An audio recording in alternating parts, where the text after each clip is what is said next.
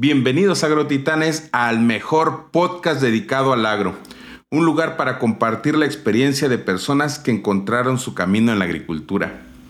Por eso, un agrotitán es la persona que se sabe, acepta y se siente digno de pertenecer al gremio de la agroindustria en México. Un agrotitán es aquel que con esfuerzo y constancia realiza su trabajo y con humildad comparte su experiencia para que otro compañero salga adelante. Por eso te invito a que escuches a los Agrotitanes Podcast, el espacio para compartir y aprender en comunidad.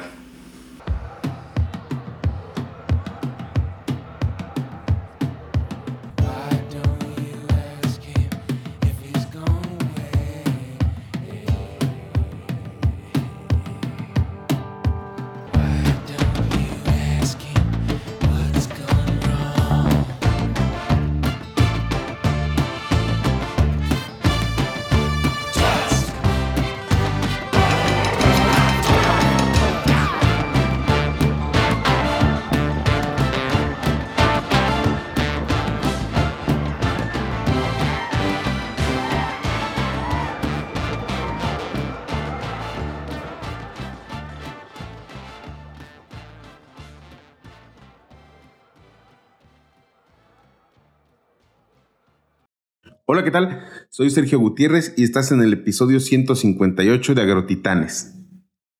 Hoy tenemos una charla bien interesante como las que hemos tenido anteriormente, eh, pero antes quisiera hacer un cuestionamiento que, que nos pusiera a pensar un poquito. ¿Qué se necesita de ser un productor a ser un empresario del agro? creo que debemos cuestionarnos eso para poder eh, ir, ir nosotros pensando en que la agricultura sea un estilo de vida, que sea un estilo de vida eficiente y sustentable y sostenible. Porque de esa manera vamos a, vamos a tener mejores resultados, vamos a ser mejores productores con, con más conciencia y sobre todo siendo una buena influencia, una buena fuente de economía en, en nuestro entorno social.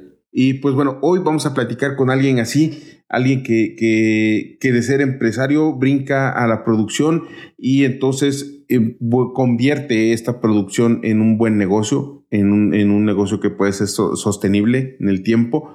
Y nada más y nada más que vamos a platicar con, también es presidente de la Canirac en, en Ciudad de México, por eso también es bien interesante su visión como, como empresario.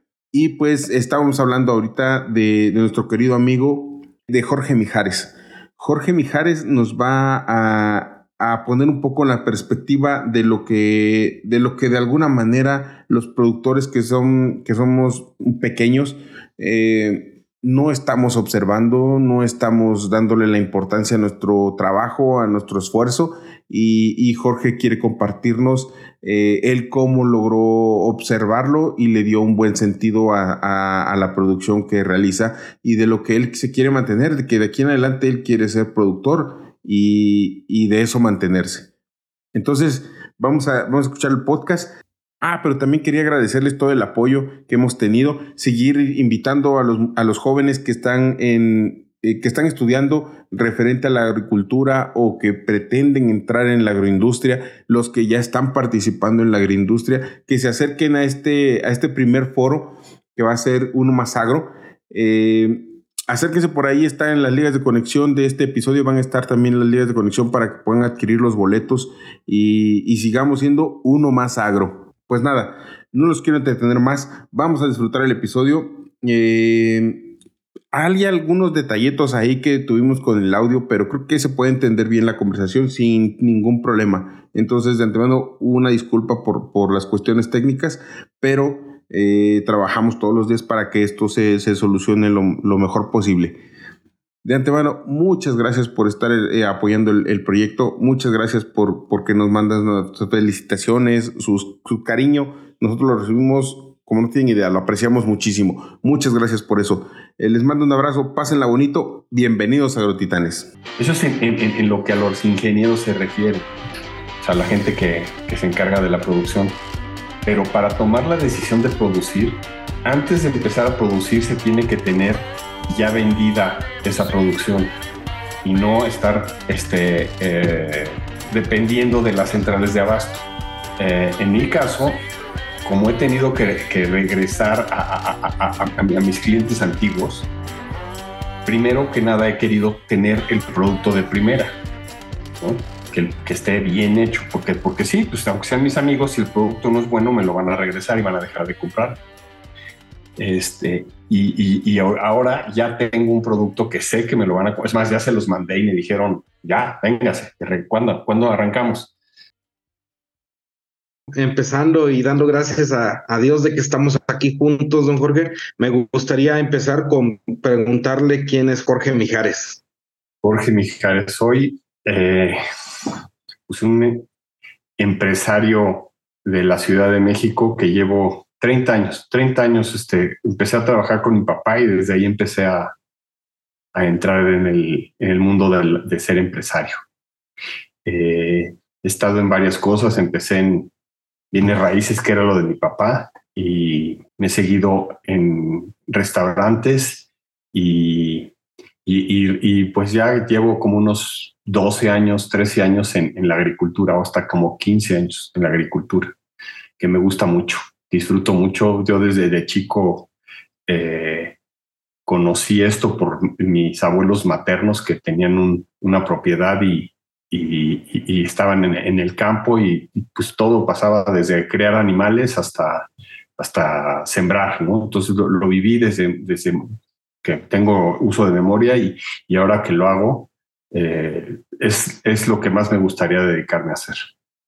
Quisiera preguntarle, nos, nos menciona de que es empresario que tiene 30 años, que le gustaría quedarse en el campo y, y me gustaría eh, preguntarle cómo poder eh, tener esa rareza, digamos así, de la ciudad, de pertenecer a un, a un negocio que es el campo que lo que te asegura es darte muchas enseñanzas de vida, pero a veces muy pocas eh, gratitudes económicas si no lo sabes hacer bien.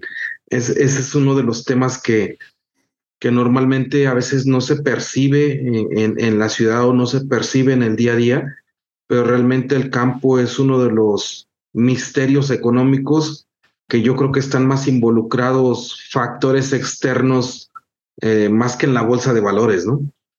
Sí, sí, el, campo, eh, pues desde que empecé, porque trataba de venderle a los restaurantes, eh, vi que hay un nicho, que, que, que, lo que se produce tiene un mercado. Eh, pero el tamaño en el que empecé, que era en una propiedad de mi mamá que no, que no se usaba, estaba arrumbada, y pues era chica. Y, y, pero pues tenía, un, tenía utilidad, una utilidad mínima, o sea, no, no para vivir de eso ni, para nada, pero, pero pensé que, que creciendo podía, podía volverla rentable. Y, pues no he parado de, de, tratar de crecer y de crecer, porque rentable no ha sido, pero pues sí le veo pies y cabeza. O sea, sí, antes de la pandemia, justo antes de la pandemia ya habíamos logrado colocar la producción con restaurantes que he estado involucrado en ese medio y con gente que conozco. Ya, ya, lo, teníamos, ya lo teníamos colocado a precios fijos y, más o menos estábamos teniendo una producción constante. Y se nos cae la pandemia y pusieron los restaurantes y se acabó ese negocio. Eh, bueno, ahí o sea, no, se acabó el negocio que ya habíamos logrado. Y entonces tuvimos que vender abasto ya con precios variables y, y todavía no regreso a, todavía no tengo el equipo al 100% y no he podido regresar con, con los restauranteros que conozco para volverles a vender. Ellos sí me han pedido que regrese, pero pues por angas o por mangas, aunque ahora con la nueva persona está, pues tu compadre, este Mario, pues es la primera persona que, que tiene una producción constante y de buena calidad que, que, que los, los restauranteros podrían aceptar pero es como el cuarto o quinto ingeniero que ha sido el, el, el, que me ha llevado las cosas. Hasta él, entonces ya tenemos constancia, ya tengo a los restaurantes. Ahora, mm, justo me iban a entregar una camioneta que llevaba dos o tres meses en el taller este fin de semana y, no, no, no jaló. Entonces, pues no les voy a poder entregar esta semana como, como había, había ya planeado, pero bueno, total, que ahí voy, ya siento que estoy cada día más cerca después de las, como me decía el que me enseñó, después de una lección cada año, como después de las 13, 14 lecciones que llevo, eh, pues ahí pienso que ya, ya, ya voy a poder, este, bueno, ya llevo un, tiempo, aunque le he vendido a las centrales de abasto eh, algo a Cancún, ya he, podido lograr que el negocio se mantenga solo y, no solo se mantenga, sino he podido pues reinvertir en, mejorar. Pero así ha sido. Entonces, casi cada semana tengo una esperanza nueva, pero por alguna razón se viene para abajo, como lo de la camioneta. Llevábamos dos meses esperándola y, y no jaló. Entonces, pues, digo, ahorita no tengo dinero para reinvertir, para comprar una nueva o una pues más o menos que me sirva. Así que ahí tengo algún problemita. Dice que, eh, bueno, en la agricultura creo que, creo que, como dice, cada año es una nueva, es un nuevo reto, es un nuevo, una nueva piedra o como de repente, ¿no? Como lo podamos ver, pero nos, nos, nos enseña otra cosa, ¿no? Que hay que adaptarnos a otra situación, a otro factor más y, y pues así la agricultura, este, bueno o malo, pero eso es lo que, lo que es, ¿no? Fíjese que, que yo, yo, yo tengo curiosidad más bien en usted ya, ya ahora encontró un, un, un, buen modo, ¿no? Un, un, modo muy padre que, que conoció que es la agricultura. Y, pero yo quería, ¿usted es, eh, de ascendencia este, migrante? ¿Sus familiares son migrantes? Digo, por el apellido. ¿Siempre estuvieron aquí en México su familia? Pues este, hace muchísimo, o sea, no, no somos migrantes. O sea, ok, ok. Hace muchos años que, me daba curiosidad por, por varias generaciones que estamos aquí. Que ya son, son mexicanos. Y es que a veces, eh, y, mi, mi, pregunta iba, iba, enfocada a que de repente uno puede, puede como migrante valorar más las cosas que de las personas que tenemos esa abundancia. Vamos, en, para el sur de México, muchas veces hemos platicado en el podcast que para el sur de México tienen muchísima abundancia en, en, este, en todas las condiciones que podría tener este, la para favorecer la agricultura, ¿no? O, la abundancia que nos puede dar de comer ahí fácilmente. Sales a la calle y puedes encontrarte un árbol que te da de comer. Para el norte del país no, pero son más, tienen más, más, este, más industria, son más económicamente más, más fuertes que los países del sur. Entonces, eh, en su caso que se viene a Morelos y, y está cultivando en Morelos, ¿Qué le parece a usted Morelos? Porque Morelos tiene una particularidad que no ha podido explotar esa, esa, esa oportunidad. Usted encontró un mercado, pero los morelenses parece que no nos la creemos. Parece que nos estamos atorando en algo. ¿Qué usted le vio en Morelos aparte de, de, este para agricultura? Pues eh, un, época, bueno, empecé a cultivar varios, varios productos y los vendía todos, pero las gentes a los que les vendía me decían, crece y véndeme más cosas. Entonces eh, empecé a intermediar, compraba en las centrales de abasto y les vendía a los restaurantes el 100% de los productos que, que requerían. Pero me encontré que los restauranteros eran malos pagadores, algunos. Entonces, este, pues yo no soy banco, ¿no? Entonces no me alcanzaba a andarlos financiando. Y luego también los, los, los, que me vendían en la central de abastos se, se, se, les olvidaba en los tratos en los que habíamos quedado. Cuando el producto se iba para arriba, no me lo vendían. Se lo vendían a, donde, otro lado. Entonces, por los dos lados, yo vi, me di cuenta que, que, que, perdía. O sea, que la gente era... Y, y, y varios gentes de restaurantes que conocía bastante bien. Entonces, eh, lo que decidí es dedicarme exclusivamente a lo que yo sembrara, por lo cual yo tenía el control de, de, la producción y solo venderle a, gente que, que, pagara. Entonces, eh, el jitomate es el producto que más, que más se vende en, los restaurantes en México, por muchísimo en México, pero en el Estado de México el clima es variable, está, funciona bien de, digamos, de mayo a octubre pero ya antes, en, los otros meses de, de, noviembre a... Eh, ya este mes está bien de abril, pero de noviembre a marzo eh, hay, hay, hiela y entonces se, se, bajaba la producción. Y entonces decidí buscar en, en Morelos y en Morelos encontré que que el clima es, es muy, muy bueno porque nunca es, nunca es este, muy bajo. O sea, digo, a veces en, en enero llega a 6, 7 grados. Y, pero en el, en el verano, pues no pasa de treinta y tantos, ¿no? Entonces sí se puede producir todo el año el jitomate. Lo, lo, lo, lo, busco sembrar jitomate y pepino porque, pues, por la tierra hay que darle hay que darle variación. La, otra sería ser hidropónico 100%, pero ahorita no quiero hacer esa inversión todavía, ¿no? Ya que esté, ya que esté más establecido. Don Jorge, yo me quisiera, eh, yo le quisiera preguntar, eh, porque habla de que había habido antes de mi compadre eh, Mario, que le mandamos un, gran saludo y fraternal abrazo. Mario, abrazo. Sí. Exacto, este, que había pasado por usted cuatro o cinco ingenieros antes.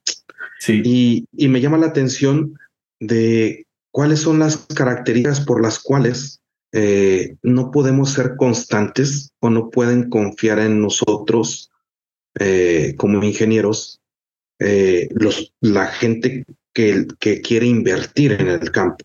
Y, lo hablo porque, por decir, en el norte, hace un rato hacía la, la, la, la comparación mi hermano, el ingeniero es el místico, es el que sabe, es el, es el que mueve toda la obra y para el sur parece ser que es el enemigo en casa. No sé, esa percepción si, si es diferente o sea, o coincidamos en eso. Pues no, eh, los ingenieros que había tenido me los habían recomendado en las casas de donde venden semillas o productos. Y pues había una amistad y me recomendaban a una gente que necesitaba el trabajo. Eh, y, no era una gente que tenía la experiencia. Y yo tampoco tenía la experiencia, entonces confiaba, confiaba plenamente en estas personas y pues me he dado cuenta que no sabían, ¿no? Y la verdad, para proteger el trabajo, eh, pues no eran honestos, no eran honestos y, y pues así me fue, me costó, me costó mis años, ¿no? Me costó mis años darme cuenta y, y pues ya ubicado, o sea, conozco a Mario, estoy muy contento con el trabajo que hace, eh, pero pues ya sé por dónde más o menos van las cosas, ¿no? ¿Qué, qué, es lo que hay que, dónde hay que buscar, qué hay que buscar? Y la verdad es que en general, pues yo soy una gente eh, crédula, o sea, yo creo en la gente, pero pues me encuentro con gente que, que, que, no, o sea, que bueno, pues también tiene necesidad, nada más que a esa necesidad me, me hicieron perder años y mucho dinero. ¿Cuáles han sido las características que usted ve o, cuáles son las características que se requiere para tener una, una producción estable o una producción eh, encaminada al éxito, ¿no? ¿Cuál han sido o cuáles cree que son las fortalezas en las cuales nos debemos de enfocar eh, desde, desde el entrevistar a una persona, ¿no? Porque a usted ya le costó cuatro o cinco experiencias no tan, no tan buenas para poder encontrar a alguien que le apoye en la producción y como cuáles son las características que sí debemos de enfocarnos para poder tener esa eh, confianza y credibilidad en, en las personas. Pues bueno, primero eh, que, que, que que ya lo hayan hecho muchos años, o sea, que ya hayan tenido sus experiencias durante muchos años, eh, que no es que hayan participado, no, que hayan sido responsables de, un, de un, en este caso, invernaderos, y que sepan todas las cosas que pasan, porque pues un año pasa una cosa, otro año pasa otra cosa, en, una, eh, cambia el, clima y entonces entra otra plaga o que la cantidad de plagas que hay, cómo atenderlas inmediatamente. Eh, y pues sí, primero que nada, que, haya tenido, lo más importante es la experiencia que haya tenido en, la producción. que, sepa que, va a haber muchos problemas y cómo enfrentarlos en, el día a día. Se me hace lo más importante. Eso es en, lo que a los ingenieros se refiere, o sea, la gente que, que se encarga de la producción. Pero para tomar la decisión de producir, antes de empezar a producir, se tiene que tener ya vendida esa producción y no estar este, eh, dependiendo de las centrales de abasto. Eh, en mi caso, como he tenido que, regresar a, mis clientes antiguos, primero que nada he querido tener el producto de primera, que, que, esté bien hecho, porque, porque sí, pues aunque sean mis amigos, si el producto no es bueno, me lo van a regresar y van a dejar de comprar. Este, y, ahora ya tengo un producto que sé que me lo van a... Es más, ya se los mandé y me dijeron, ya, véngase, ¿cuándo, ¿cuándo arrancamos? Y, nada más que el camión no está, o sea, así pasa. Y ahora el camión no está, que llevaba dos meses en el, taller y, pues cuál, que no jala. Yo sé que si, que si con, mis clientes, digamos, son, son conocidos míos, pero a final de cuentas ellos ven por lo de ellos. Si yo les doy un producto bueno, ya nunca van a buscar otro, a otro proveedor. Yo voy a ser su proveedor para siempre, hasta que yo les diga que ya no. Y, y eso de tener un precio fijo que me garantice el que yo pueda estar pagándole a mis empleados este, y comprando, y, están, eh, comprando los, los productos, los, los, fertilizantes y los productos que, que, eso me lo garantice, pues ya mi trabajo es supervisar que, que, que, se haga todo, todo en su tiempo, ¿no? que se siembra a tiempo, que se recoja a tiempo. Y, diferente, ¿no? No andar invirtiendo y viendo esto y que se rompió el otro, como me ha pasado, ¿no? No, más fácil, o sea, eh, ha sido un proceso y ya más o menos he aprendido y, y ahí voy, creo que, creo que pronto ya esto ya se va a conectar, ¿no? Ya, va, ya se va a volver un círculo virtuoso. Comenta algo que a mí, híjole, cuando me lo dijeron la primera vez, créame que dije, no, esto está loco, ¿cómo va a ser cierto, no? De que yo le decía a un compadre, le digo, oiga, compadre, es que voy a sembrar sorgo. Y me dice, ¿ya tienes dónde venderlo? Mm, no, a ver cuál de las asociaciones que compran sorgo van a, van a dármelo, me, me lo van a comprar. Ok, y ya después dije, voy a sembrar cebollas. Y nuevamente la misma pregunta, ¿ya tienes a quién vendérselo? Le digo, no, es que normalmente se acostumbra que primero siembras y ya después vendes. Dice, ah, pues con eso te garantizo que vas a estar a la expectativa de que tu dinero tenga una fluctuación mucho, pero mucho, muy riesgosa. Entonces, en, el tema que quisiera tocar con ustedes, ah, ¿cómo, cómo, ¿cómo poder, si soy un agricultor pequeñito, si soy un agricultor que, bueno, por pequeñito, digámoslo así, que es, es, es decirlo, este, no tan, no tan, este, fácil al momento de vender, porque a final de cuentas, si tú agarras y siembras media hectárea de cebolla, por lo menos vas a cosechar entre 15 a 20 toneladas de poquito. ¿Cómo vender 15 o 20 toneladas en, en, y en dónde? ¿no? Y, y bajo esa perspectiva quisiera preguntarle cómo fue su pensamiento para eso, ¿no? Bueno, pues por cuestiones de la vida yo conozco, yo estoy muy metido en el, en el medio restaurantero. Entonces, pude, pude preguntarles a estas gentes que si les interesaba, les enseñé mi calidad y, y están de acuerdo. Es más, me comprarían todo, todo, o sea, sí, sí, sí, sí, todo, todo, todos los productos, o sea, cebolla, este, calabaza, pepino, obviamente, ¿no? Pero, pero como que en México no somos muy de unirnos. Entonces cada quien jala para su, para su casa.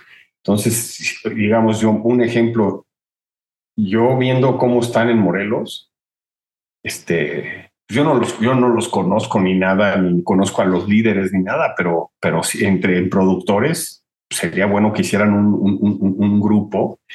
Sí, a ver, vamos a producir escalonadamente. ¿Cuánto, ¿Cuánto es lo que podemos vender? Mil toneladas, ¿sabe? Vamos a vender mil toneladas. ¿cómo nos las vamos a repartir? Tú siembras ahorita, tú tal y tal. Entonces siempre vamos a tener una producción de mil toneladas. Ahora, vamos a, buscar quién nos las va a comprar. Este, se junta, se, junta con, o sea, los líderes de ese grupo van y le dicen, yo te voy a poder surtir mil toneladas durante los próximos tres meses. Perfecto. Este, así y así y así les vamos a hacer. Deben de trabajar en conjunto, ¿no? Sí, y, hay, hay, gente que va a hacer sacrificios, hay que va a trabajar para el otro, pero a final de cuentas se llega a, a, que esas mil toneladas se, vean, se vendan a un precio correcto, en el que todos ganan, o sea, no ganan todos los productores, pero también el que les compra va a quedar satisfecho.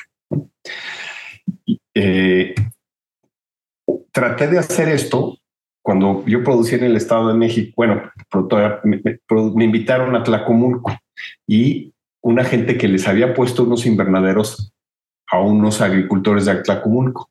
Fui con ellos, les había puesto el gobierno muy buenos invernaderos, funcionaban muy bien, y les, pero no tenían dinero. Quién sabe qué habían hecho y ya no tenían dinero. Entonces me pidieron que yo los financiara y le metí dinero. Les, y iba, como cada tres, cuatro semanas para ver cómo iban produciendo y todo eso. Este, ya que estaba, ya que estaban listos los jitomates y, estos, los invernaderos eh, eran de varias personas, no o sea, no era no una persona era dueño del invernadero, sino eran, y empezaron a producir, eh, empezaron a producir y pues tenían un desastre ellos, porque yo los apoyé económicamente. Primero que nada me pagaron, sino me, me, me dieron el jitomate para, para, para, pagar. O sea, yo no, no perdí con ellos, pero ellos mismos me decían, señor, se lo agradecemos mucho, pero pues están peleados todos, o sea, unos no trabajan, unos no llegan, entonces, pues no, no se va a llegar a nada. Ese es, ese es un poco lo, lo, que pasa. Yo ya lo viví, no me he querido meter más, pero, pero siento que Morel en México y en Estados Unidos, y yo creo que hasta en Canadá, es enorme. O sea, mercado hay. Eh, lo importante es que organizadamente se le ofrezca al mercado. Ahorita es, siento que mal organizadamente va a través de, los, de las centrales de abasto, como, como la Mormex. Pero los que hacen el, negocio son los intermediarios. Los productores no. Los productores no están organizados y, y un, día, un día venden caro, pero al mes siguiente ya están vendiendo barato, entonces un día tienen dinero, al mes siguiente no, no tienen ni nada, porque no están organizados. Yo creo que si se juntan y, toman decisiones sólidas de vamos a, vamos a, negociar en conjunto, pero no con los, no, con los intermediarios, sino van y negocian a los que a, a quien les venden los intermediarios, con esas gentes. Y, estoy seguro que sí hay gente con la capacidad de hacerlo dentro de, dentro de ese grupo, pero no sé si haya la voluntad de todos. ¿no? Fíjese que eh, lo que comenta eh, eh, me, resuena mucho porque normalmente creemos que el sembrar en el campo va a ser una oportunidad de una sola vez. Y entonces hay veces que dicen, ¿sabes qué? Pactamos un precio a cinco pesos donde ya hay para ti una ganancia, donde hay para el otro una ganancia, pero si al momento de llegar eh, eh, la cosecha y el precio ya no está a cinco, sino está a 25, se lo voy a vender al, mejor postor. Y eso eh, genera que no haya credibilidad ni unión, ¿no? Exactamente, exactamente es lo que pasa. O sea, que, que, y, pienso que se puede hacer, o sea, con un, con un grupo, pueden negociar ahorita, pues como estén produciendo y están produciendo y está bien, y, así están viviendo, pero así viven, pero pueden ir a negociar con los compradores grandes y decirle, yo en tres meses, a partir de tres meses, o, se le pone una fecha, a partir de tal fecha yo te voy a poder este, surtir yo te, no, no, no lo voy a llevar a la central de abasto, te lo voy a surtir donde tú me digas. Y va a ser a tanto, el precio va a ser fijo durante los próximos seis meses, un año, porque yo eh, así es como lo hago con los restauranteros, o sea, que, que no son grandototes, pero digamos, algún restaurante que tiene cuatro o cinco sucursales, compra una tonelada a la semana. Me dice, y le digo, ¿a cuánto? A 18 pesos el kilo, todo el año, todo el año. Ya, ya nunca voy a volver a comprarle jitomata ni además. A 18 pesos el kilo, yo hago mis números y me sale perfecto. Yo hago negocio. Siempre tengo mi utilidad, estoy pagando sueldos, estoy pagando producto, todo sale. Y, me da para reinvertir, para poder este, tener mi utilidad y gastármela. Y, así es, yo estoy haciendo un, un micro, micromundo, ¿no? Porque yo lo hago, yo conozco a quién venderle, está bien. Sí, a veces pues, se me sale de las manos las inversiones, como lo de ahorita del camión, pues tengo que, tengo que buscar cómo invertir eso, pero pues a final de cuentas lo voy a acabar haciendo. Y yo voy a regresar. Yo antes lo vendía a 15 pesos, antes de la pandemia, a 15 pesos vendía el jitomate. Ahorita fácilmente lo voy a poder vender a 18. Y con 18 ya es un buen negocio, buen, buen, buen negocio. Este, y además él está comprando barato. O sea, porque a él, el, intermediario que me lo compra a mí o, los dos, tres intermediarios por lo que pasa, se los venden a 20 pesos. O sea, él, él va a estar muy contento conmigo y yo también voy a estar muy contento. Y, así sería el productor. Y si los productores hicieran esta, estas uniones, estas cooperativas, no sé, cooperativas es una palabra que luego no, no, luego son muy complicadas, pero, pero uniones que, se pongan de acuerdo. Sociedades de producción, a final de cuentas. O sea, una sociedad de producción. Esa es la palabra. Una sociedad. Si, si se forman sociedades de producción con, con una cantidad importante de jitomate, o sea, bueno, o de, es más, de cualquier producto,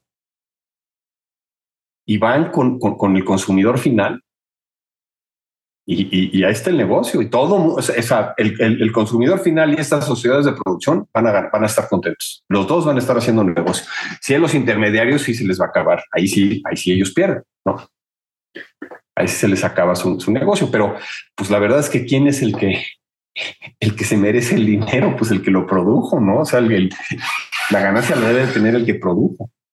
Claro, o sea, el, el comercio justo que se le llega a llamar que para poder acentuar ese valor al producir, porque ah, en una retórica que me hacía otra persona, eh, no recuerdo ahorita quién fue, pero me decía, es que ustedes como productores se dedican y se matan por producir y después sueltan lo que produjeron como si fuera cualquier cosa para que otro más lo venda.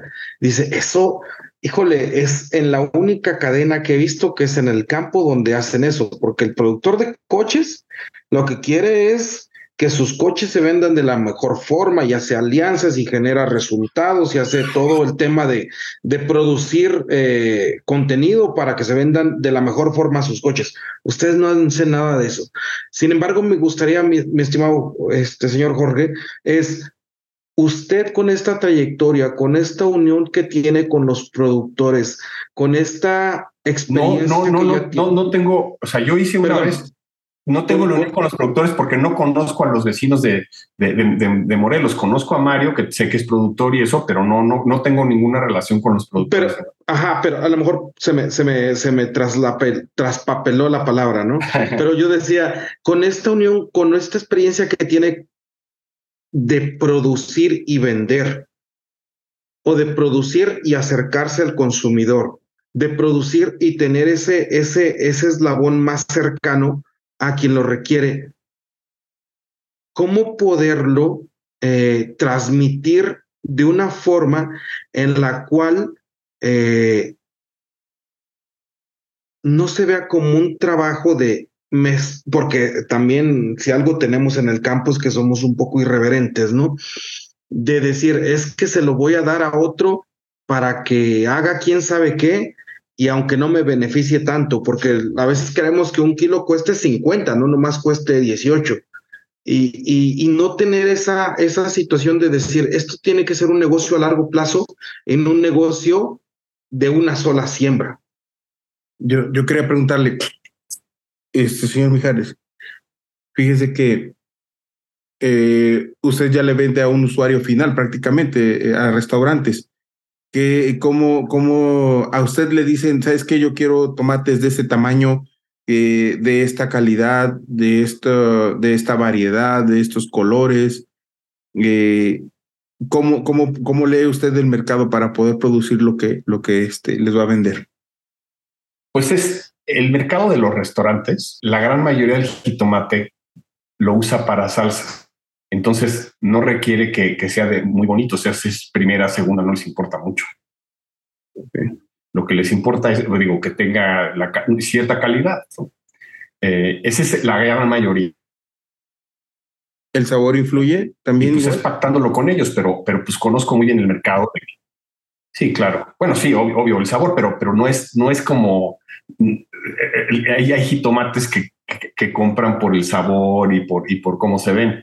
Los compran más caros, pero compran muy poco de ese jitomate. O sea, la verdad es que la, la, grandísima mayoría, el 90% o arriba del 90%, compran el jitomate para las salsas o para las ensaladas que nada más le, le cortan unas rebanadas, ¿no? O sea, no, no, no, no es muy importante. ¿no?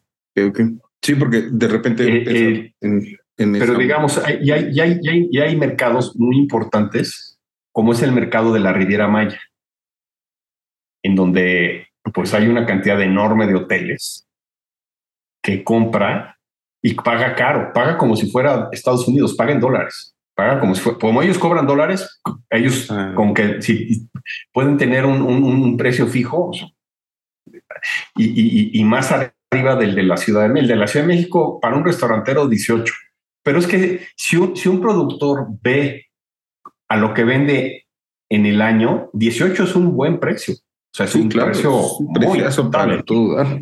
a todo dar. Es un precio bueno. O sea, digo, a veces, a veces lo vende a 25, pero ¿cuántas semanas lo vende a 25? No son muchas. Y, y hay veces semanas, y hay también semanas que lo vende a, a 8 pesos, ¿no? O sea, entonces, por eso es 18 es un buen precio, pero digamos, el mercado de Cancún, o sea, bueno, de no, no Cancún, porque es toda la zona, pues está, si, si, si, se le coloca ese mercado, estamos hablando de a 20 pesos, 22 pesos el kilo. O sea, mucho más alto, casi como si, si lo estuvieran vendiendo uno en Estados Unidos, que ese es otro mercado, no nada más lleva otra complicación, o sea, si para vender en Estados Unidos lleva otra complicación, hay que se puede lograr, pero hay que tener ciertas certificaciones y, el entregarlo hasta allá y en qué condiciones, lleva su tiempo.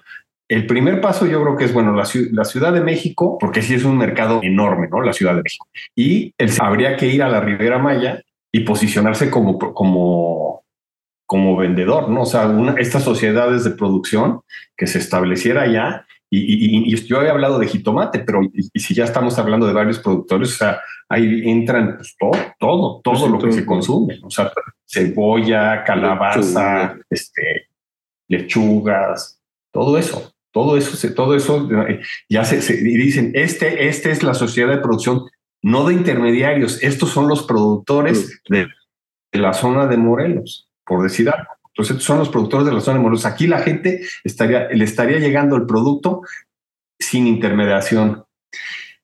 ¿Qué pasaría? Que esa sociedad de producción podría vender mucho más barato su producto que, que los intermediarios, porque los intermediarios ellos están subiéndole a su, a su, a su para que ellos ganen también, o sea, le pagan al productor y, les ponen su utilidad, ¿no?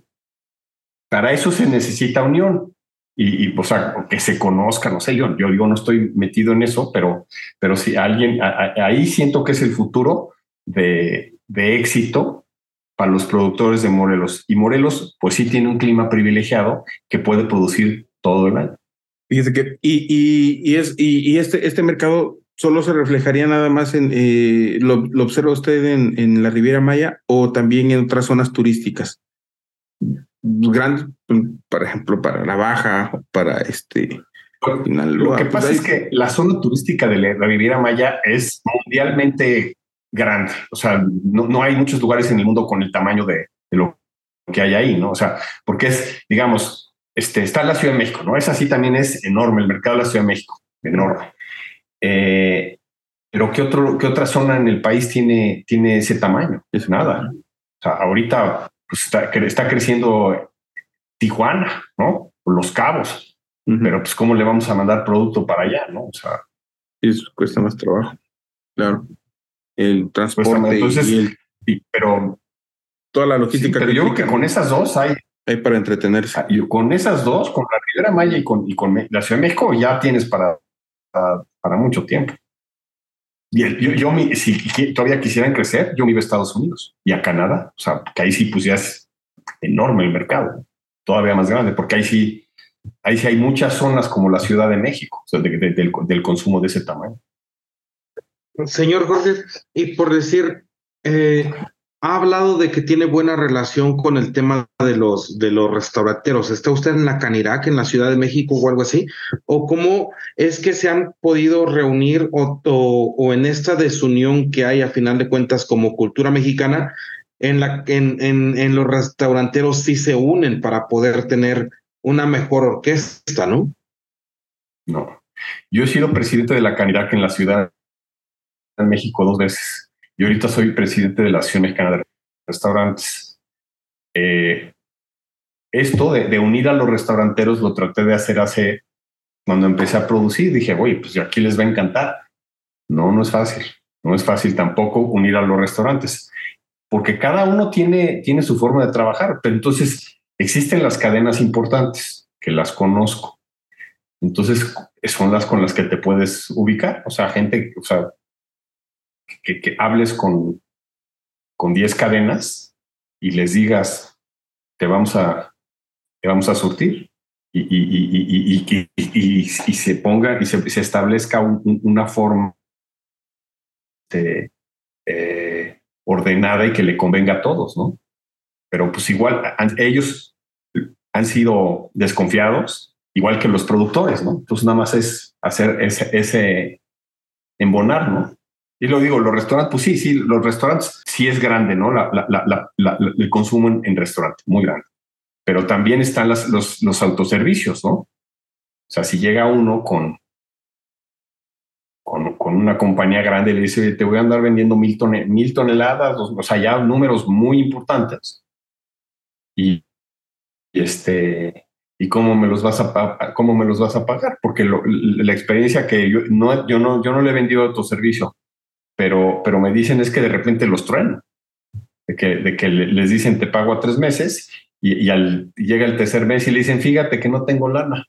Y, el otro pues ya debe toda la vida. Entonces, pero, pero no, no he oído de ninguna sociedad, o sea, que llegue y les diga, yo te voy a vender tanto, yo soy, no me vas a hacer esto. Y además a esos niveles, pues ya puedes involucrar al banco, ¿no? O sea, o sea ya, ya, ya descuentas las facturas y todo eso al es más al mismo gobierno, ¿no? A Sí, se, puede hacer algún tipo de factoraje, ¿no? Para poder este, tener ese, esa abreviatura financiera mejor o más estable para el agricultor.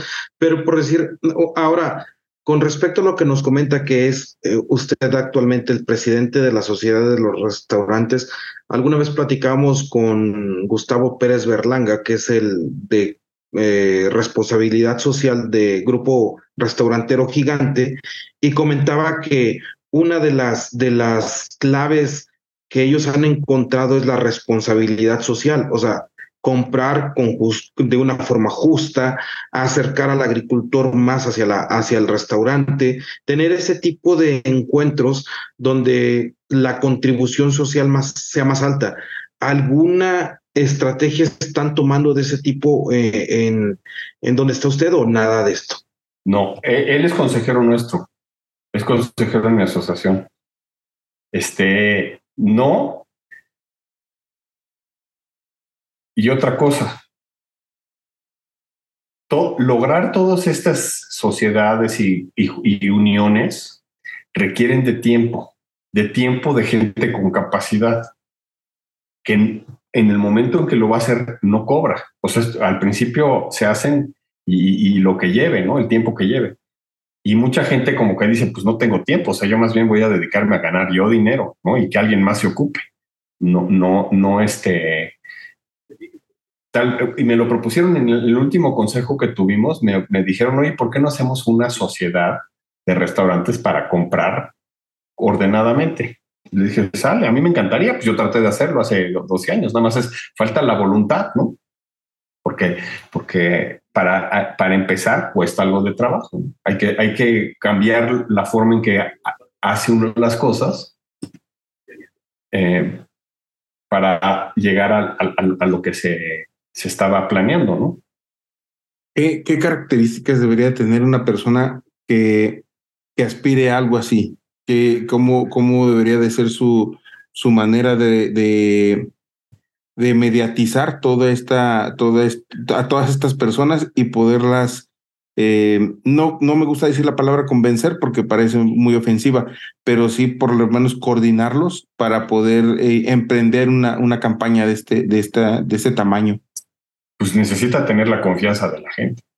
O sea, una gente que, que tenga una trayectoria importante. Honorabilidad. Honorabilidad y que lo conozcan. Entonces que varios digan, no, pues con ese sí le entro, ¿no? O sea, con ese sí le entro porque en su vida ha sido ha sido este, eh, no, no, no, no, no, no tiene trampas, ¿no? porque, pues, este, digo, aquí sabemos muy bien los chismes, los chismes corren de alguien que hace cosas mal, corren rapidísimo. Sí, por supuesto. De acuerdo, hace, hace como unos dos meses despedí a una persona, ¿no? porque ya no, no lo despedí más que porque ya no cabía ahí. Le dije, pues es que, a ver, ya no haces lo que tienes que hacer porque, porque tu, chamba es otra. Y, este, y le dije, pues vamos a terminar. Y, este, y le dije, pues, pero pues, te voy a ayudar con esto y con lo otro. Y me dice, no, no, usted nada más me está diciendo lo que yo quiero escuchar. Y le dije, a ver, ¿tú desde hace cuánto tiempo me conoces? Fíjate con todos los gañanes que he tratado. Gente que sí me ha robado, que sí me ha dicho mentiras ¿Cuándo le he incumplido a uno? ¿Cuándo he dejado de pagarle una cosa? No, pues nunca. Ahí está. Esa es mi palabra, es la palabra. O sea, yo así soy, así. Y, entonces eso es lo más importante para mí, el que, el que para, de, para atrás yo haya sido honesto. Entonces esta persona, pues claro que me que creyó en mí y, vamos perfecto. No tenemos ningún problema. Y le hablamos con la, con la, con honestidad y transparencia. Fíjese que lo que me comenta eh, me viene una pregunta, a lo mejor no, no tan ligada al, andar profesional ni, ni de experiencia.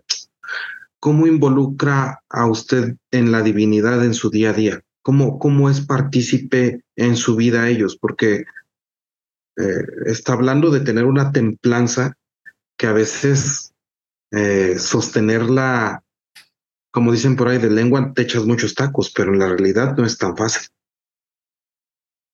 Yo cuando me levanto en la mañana le dedico más o menos casi una hora nada más estar este, eh, en, eso. Y, es tal vez el bonito, el momento más bonito del día. Y eso cuando no lo hago, no funcionó bien.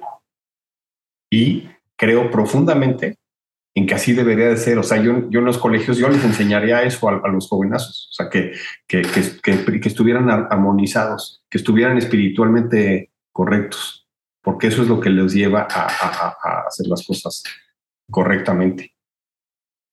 Y leo mucho, y, pero todas y, y, en esa armonía, ¿cómo lo hace? ¿O tiene alguna ah, oración, algún proceso, no sé, quisiera ahondarlo porque por decir, eh, y, se lo digo desde mi experiencia, ¿no?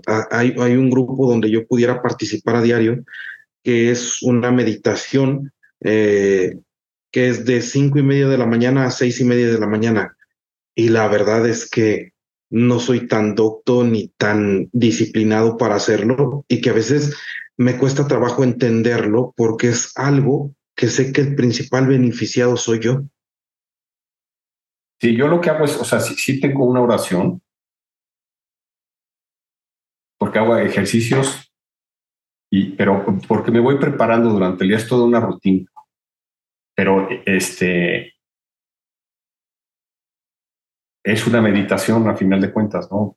E, e, es, y que es algo que me lleva a un estado de paz interna. Y estando en paz interna es cuando recibo y estoy abierto a, pues a lo que me mandan de ahí arriba, ¿no? Y, y además es muy bonito porque, o sea, lo pide uno y te llega. No, las decisiones que tomo no son pensadas, yo no las pienso, yo no llego a la conclusión después de ir paso uno, paso dos, paso tres. Yo las pido y, y me llegan las decisiones y son las mejores decisiones, son las decisiones más correctas. ¿Cuánto tiempo tiene esto haciéndolo, señor Mijares? Porque me habla ahorita con una sencillez de esto, porque es un proceso que se ha formado, pero más o menos cuánto tiempo lleva haciendo este tipo de ejercicios o este tipo de, de virtudes espirituales. Pues de cero hace 20 años, cuando mi, papá se enfermó, le dio cáncer y, me dolía, me dolía, ¿no? Aunque él era una persona muy difícil pero pues lo quería, yo lo quería. Entonces, pues, entonces empecé a investigar y, empecé a ver que, que, era por la alimentación, pero que, pero que la alimentación era el 20% y el 80% era la mente. Y, y entonces me, me, he puesto a leer y tengo pues, muchos libros de eso, de que pues es de espiritualidad, que, que no estaba hace, hace 20 años, yo no estaba tan metido en la espiritualidad. Y, eso, y eso, y me ha llevado y, siento que pues es una evolución y al hacerlo diario y estar buscando, buscándole, pues crece uno, ¿no? En eso. O sea, yo, yo, yo estoy escuchando y, y, creo que coincido en algún, en, en, en que mucho de lo que nosotros desprendemos de, de, nuestro, de, nuestra, de nuestra cabeza, de nuestra inteligencia, se materializa gracias a que, ay, e, e, es, lo que no puedo explicar, cómo irradiamos esa energía positiva que, que puede materializarlo, pero igualmente también, eh, por ahí escuchaba, si nombras a Dios, también está entrando por esa misma puerta el diablo. Entonces uno tiene esa misma capacidad de, de proyectar hacia lo positivo, pero también tiene esa misma capacidad a lo negativo. Entonces para esto necesitamos una fortaleza mental. ¿Cómo, cómo usted puede ejercitar esa fortaleza mental para poder eh, alcanzar, proyectar cosas positivas hacia, hacia, hacia, hacia su entorno? Nunca he tenido experiencias con lo negativo. Y digo, y, los libros que leía decían, no te metas con eso, no te metas, existe y no te metas. Y afortunadamente, digo, no he tenido una mala experiencia, sino he tenido muy buenas experiencias muy positivas. ¿no? Es, más, es, lo que me hace a mí. O sea, yo es, esa espiritualidad es lo que me, me, con, de la que dependo todos los días y cuando me alejo un poquito empiezo a funcionar mal. Ok, esa, esa proyección es la que, la que a mí me gustaría, me gustaría conocerla. Eh, el, yo por ahí escuchaba en, un podcast, no recuerdo exactamente dónde, o, un filósofo, porque este decía, cuando hay positivo, cuando tú tienes pensamientos positivos, no hay manera de que entre algo de algún pensamiento negativo, porque ya está lleno tu cerebro de eso. Ya está lleno tu, tu, tu, tu capacidad mental se llena de, de, positivismo. Entonces ya no entra, no entra, no entra un, un pensamiento negativo. ¿Usted cómo puede tener esa fortaleza como para decir esto, esto es, este, este pensamiento es negativo y me va a traer, este, me va a arruinar el día? ¿Cómo, cómo hace eso? Es que así, pasa. O sea, digo, yo a veces pasa, estás armonizado, sales como ya muy con, tu día ya muy preparado y todo, y, que vas a portarte bien con todo.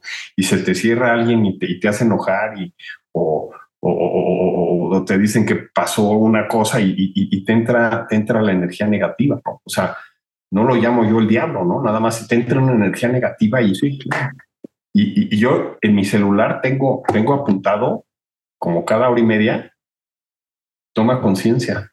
No lo hago siempre, ¿no? Pero de repente me acuerdo, digo, si algo me pasó que me hizo enojar o me toma conciencia y otra vez me trato de, y, es, digo, hay, muchos, o sea, ¿dónde encuentra uno eso? Pues digo, en, en, nuestra religión, ¿no? O sea, la verdad, en la religión te, si, si haces caso, o sea, una cosa es que te dicen, sé bueno y sé malo, y, pero no te explican bien cómo hacerlo, ¿no? Pero si ya te, te, te, te metes a un más espiritual, te explican perfectamente cómo logras estos estados. Así es, ¿no? O sea, está bien hecho. Nada más como que mucha gente es como muy floja de, dedicarle el tiempo en, en, en armonizarse. Pero si lo hace, ahí está perfectamente claro lo que dice el padre. está perfectamente claro que el padre, y, no hablo solo de esta religión, sino que también te llevan a, que estés en paz, ¿no? Y, funciones. Dijo algo, dijo algo muy importante, bueno, que yo, que yo, que he observado. Y es que somos demasiado flojos a veces. Nos da flojera este, dar el, irnos hasta el retorno para, para hacerlo correctamente. Eh, nos da flojera esperar el semáforo, nos da flojera levantarnos y irnos más temprano para llegar a tiempo a nuestro trabajo, nos da flojera estacionarnos a donde deberíamos y, nos estacionamos mal nada más para poder este, disfrutar más rápido, ¿no? Placeres, somos de placeres muy, muy, muy, muy rápidos de, este, de obtener, ¿no?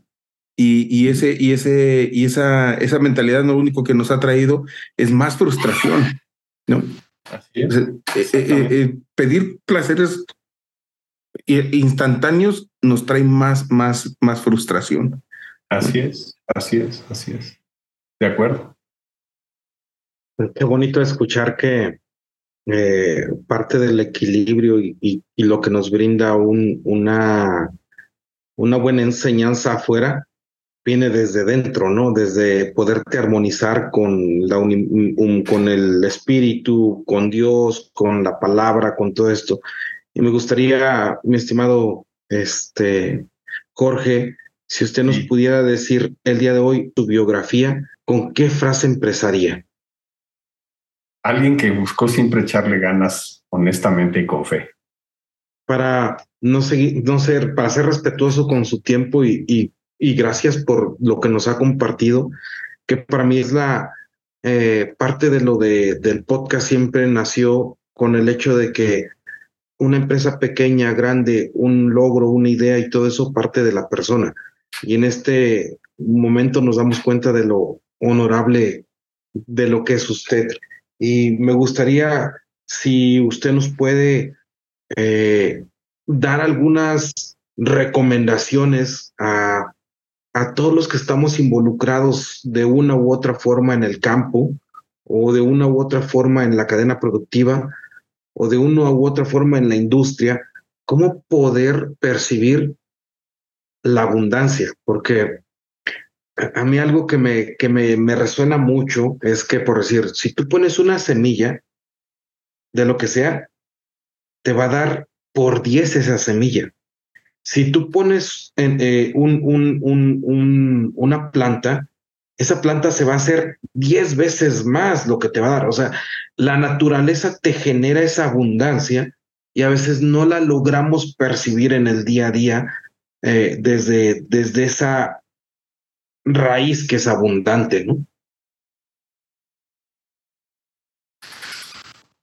Te voy a decir, yo lo que pido diario lo pido. Este, y se me hace muy importante, tal vez no lo único importante ni lo más importante, pero para mí es muy importante, y es la paciencia y la disciplina. Eh, hacer planes, ser disciplinado y sobre todo tener paciencia. Eh, para que las cosas eh, que tú planeaste que es importantísimo siempre tener un plan. Por eso digo, fue como muy sencillo el decir, tienes que ya que tener este, vendida tu producción, pero eso lleva a muchas cosas, ¿no? O sea, tener vendido, pero lleva un plan de trabajo importante. Si tú tienes un trabajo, un plan de trabajo importante, eh, cada paso lo tienes que cumplir. No hay, no hay atajos en la vida, en la vida y, en, la, y en la agricultura todo lo tienes que pasar por todo. Y, y, si tienes la paciencia, llegas a, cosechar el fruto de todo. O sea, es como una paradoja, ¿no? Pero, pero porque estamos hablando de la agricultura, pero cosechar el fruto quiere decir, pues, el vender o en tu familia, este, tener una buena relación familiar, eh, una buena relación con, con, la gente que te rodea, o, o si quieres, no sé si tengas metas en tu vida, que, las logres, ¿no? Aparte, aparte de lo de, la agricultura. Todo se relaciona y, y, usar la metáfora de la, de la agricultura es muy válido. Muchas, muchas gracias. Es usted un verdadero agrotitán. La verdad es que un gusto, un honor conocerlo esperamos mm, se pueda repetir y saber un poco más de, de, usted, eh, pero con esto nos da un aliento de cómo poco a poco eh, en la vida tienes que fomentar sobre todo el equilibrio, ¿no? O sea, el, equilibrio es parte esencial de, de todo crecimiento. No puedes crecer sin equilibrio, ¿no?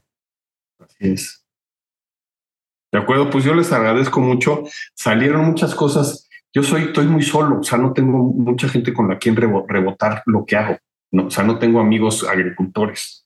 Este, eh, entonces, digo, ahorita que platico con ustedes, pues saco muchas cosas que digo, ah, caray, ahí están no las, no las tengo tan presentes, ¿no? A diario, pero, pero ahí están y sirven y debería de, estar, la verdad es que sí me sirvió mucho el platicar con ustedes, les agradezco mucho y, espero que a, le sirva a alguien lo, lo, que, lo que yo les comparto, ¿no? En mi experiencia. Hombre, muchísimas gracias, Jorge. Muchas gracias. Gracias por conocerlo. Este, ya lo, lo conocí en persona y, y se me hace muy, muy buena onda. La verdad, este y su hermano se me hace muy buena onda. Muchas gracias por, por, por, este, por conocerlo. No, igualmente, muchas gracias y con mucho gusto. Y yo creo que sí van a salir cosas buenas. La verdad es que eh, eh, si algo hemos podido percibir acá en, en los agrotitanes es que se abren puertas que, que no sabíamos, como dice usted, que las estaban ahí enfrente y no encontramos como que la forma de abrirlo. Siempre hemos querido y fomentar, eh, querido fomentar eh, la unión entre productores, la unión entre cadenas productivas, la unión entre, entre nuestros mismos eh, paisanos, pues, de, de que hay gente que produce muy buenos higos, hay gente que produce muy buenas cebollas, hay gente que produce muy buenos ejotes, hay gente que produce muy buenos cilantros. ¿Y de qué sirve si no hay una trazabilidad y, y algo donde podamos darle mayor valor y sobre todo una mejor contribución social para, para donde, de donde venimos? ¿no? Así es, así es. Perfecto. Muchísimas gracias. cuenten conmigo. Muchas gracias. Muchas, muchas gracias. La verdad es que eh, me siento encantado con esta conversación también y, y creo que eh, lo que más me, me llega a, en, esto es que a final de cuentas nos conocimos por un compromiso religioso de, mi parte, pero que a final de cuentas siempre la vibra está ahí, ¿no? Siempre la energía está, está ahí. Así es, así es. Bueno, pues muchísimas gracias. Buenas noches. Pásale bonito. Igualmente. Pásale bonito. Gracias. Gracias. Hasta luego. Bye, bye. Qué gusto que te hayas quedado hasta el final del episodio. Eh, espero lo hayas disfrutado tanto como nosotros. Si quieres contactar a Jorge Mijares, puedes hacerlo en las ligas de conexión que están en la descripción de este episodio. Eh, de todos modos, puedes escribirnos. Acuérdate del correo electrónico es sg.agrotitanes.mx. Y ahí podemos estar en contacto y si nos quieres enviar algún comentario, alguna sugerencia, con mucho gusto estaremos para, para servirte. Y igual para conectar con Jorge, puedes hacerlo a través de, ese correo electrónico.